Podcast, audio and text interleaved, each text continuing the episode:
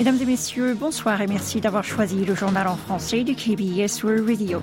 Voici tout de suite les principaux titres de ce mercredi 3 janvier. À l'occasion du Nouvel An, Yoon Song-yeol a invité représentants des secteurs clés de la société.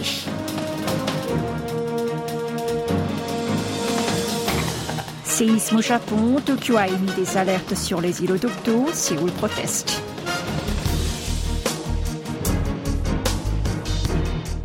Et nous terminerons avec une nouvelle sportive. Kim Min-ji élu meilleur footballeur de l'année 2023. Restez à l'écoute, vous êtes en compagnie de Oh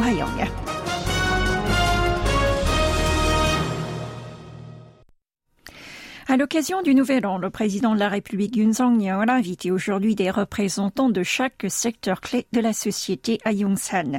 Parmi eux, le président de l'Assemblée nationale Kim Jin-pyo, le président de la Cour constitutionnelle Lee Jong-sok ou le premier ministre Han Dok-soo. Près de 200 représentants des milieux économiques, du travail et religieux ont également assisté à cette rencontre. Le chef de l'État les a remerciés pour leurs efforts tournés vers le bonheur de la population et la création d'une société chaleureuse. Il les a encouragés ensuite à travailler conjointement cette année pour l'avenir des futures générations. Kim Yo-jong, la puissante sœur cadette du dirigeant nord-coréen Kim Jong-un, a répondu avec sarcasme au discours du Nouvel An du président sud-coréen Yoon Song-yeol.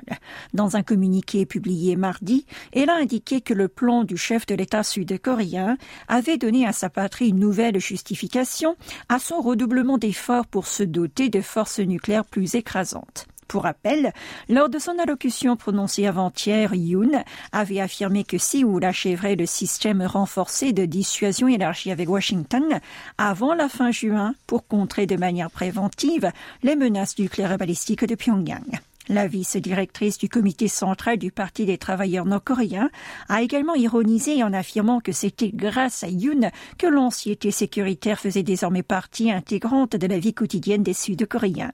Kim Yo-jong n'a pas manqué non plus de s'en prendre au prédécesseur de Yoon, Moon Jae-in, qu'elle a qualifié de rusé et de vicieux. Selon elle, il aurait empêché le régime de développer ses forces militaires et lui aurait fait perdre un temps précieux en lui faisant miroiter des plans de paix et de prospérité commune. Au sud, le ministère de la Défense n'a pas tardé à répondre dans un communiqué. Il a déclaré que Kim impute au sud à tort la responsabilité de l'escalade des tensions dans la péninsule. Après une série de forts tremblements de terre survenus dans le centre de l'archipel le 1er janvier, Tokyo a émis des cartes d'alerte au tsunami, incluant les îlots d'Okto. Séoul a alors rapidement exprimé une vive protestation. Lors d'un point de presse tenu mardi, le porte-parole du ministère sud-coréen des Affaires étrangères a indiqué que le gouvernement de Séoul avait protesté fermement concernant cet incident et avait exigé des mesures correctives. Soo-sok a également rappelé que Tokto faisait partie intégrante du territoire sud-coréen et qu'il n'existait aucun différent concernant la souveraineté sur ces petites îles situées dans la mer de l'Est. Le ministère des Affaires étrangères n'a toutefois pas procédé à la convocation des représentants diplomatiques japonais à Séoul compte tenu de la gravité de la catastrophe dans l'archipel. Lee Jae-myung, poignardé hier lors de sa visite à Busan, a subi une opération de deux heures dans un centre hospitalier universitaire à Séoul. Il a ensuite été admis en soins intensifs. Le chef du Minju, la première formation de l'opposition de centre-gauche, rappelons-le, était attaqué au cou mardi vers 10h30 par un homme armé d'un couteau. Il était en déplacement dans la deuxième ville du pays pour visiter le site de construction d'un nouvel aéroport sur l'île de Kadok. L'assaillant, un homme de 66 ans du nom de Kim, a immédiatement été arrêté pour tentative d'assassinat. La police de Busan l'a interrogé sur ses motivations avant de l'enfermer dans un centre de détention local vers minuit.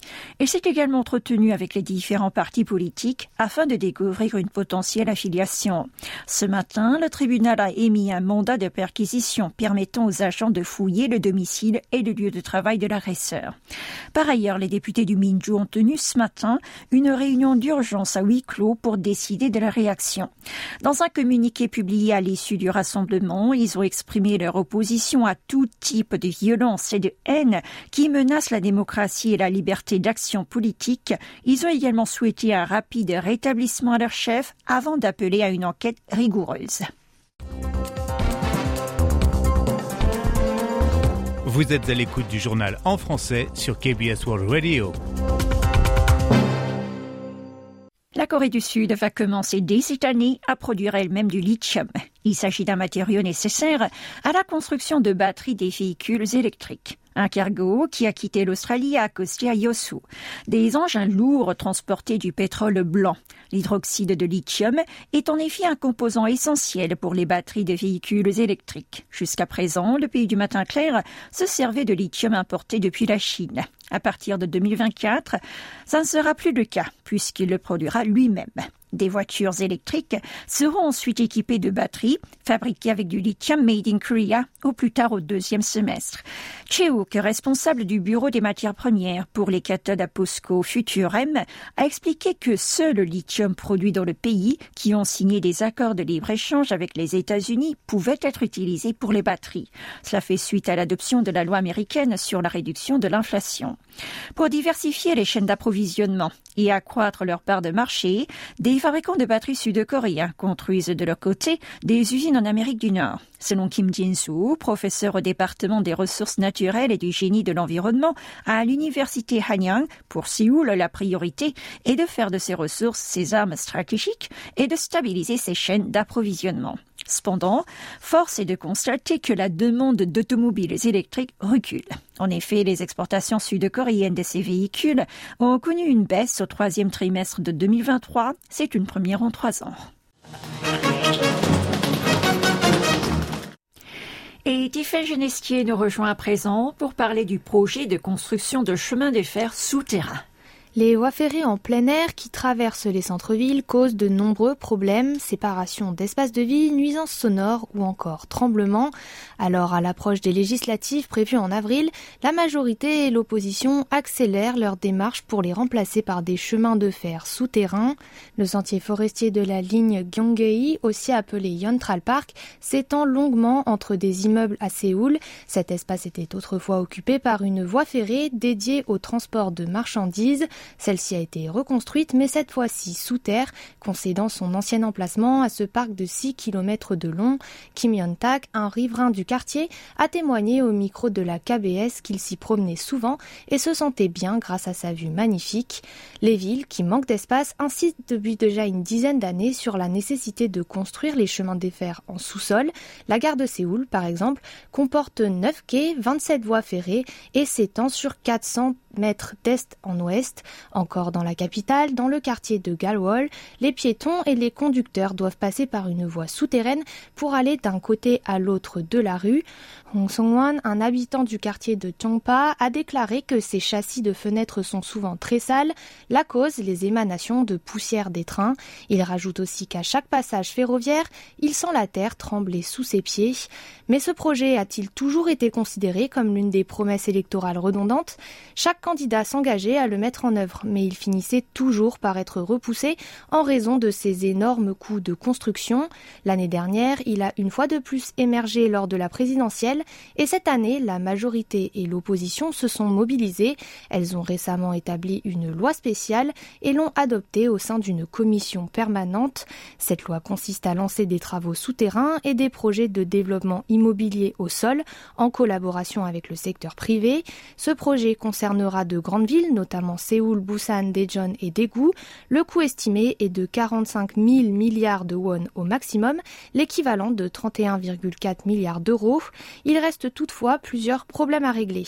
Ko Jong-woo, le professeur à l'école supérieure des études urbaines à l'université Anyang, a indiqué qu'il faudra trouver un équilibre entre les espaces publics, résidentiels et commerciaux lors des travaux. Park Hung-soo, membre spécialisé en chemin de fer à l'Institut des politiques publiques pour la population, a affirmé de son côté que l'attention devrait se porter sur des questions plus urgentes. Le ministère du Territoire, des Infrastructures et des Transports créera une équipe de développement suite à l'adoption de la loi au Parlement. Il prévoit notamment de dresser un plan national au premier semestre, mais l'on peut d'ores et déjà annoncer qu'il faudra au moins 15 ans pour arriver à la fin des travaux. Reste à savoir si ces derniers pourront donner un nouveau souffle aux villes ou resteront un simple projet de développement immobilier. Et un mot de sport pour terminer. Kim Min-jae, un nom familier pour les amateurs de football, un peu moins pour les noms initiés au ballon rond, mais à retenir. Le défenseur du Bayern Munich a été choisi comme meilleur joueur de l'année 2023. C'est ce qu'a annoncé hier la Fédération coréenne de football ou la KFA. Lors du vote annuel effectué auprès de 50 personnes, dont des journalistes sportifs et membres du comité de développement technique de la KFA, le jeune homme de 27 ans a obtenu 137 points. Suivi de Min.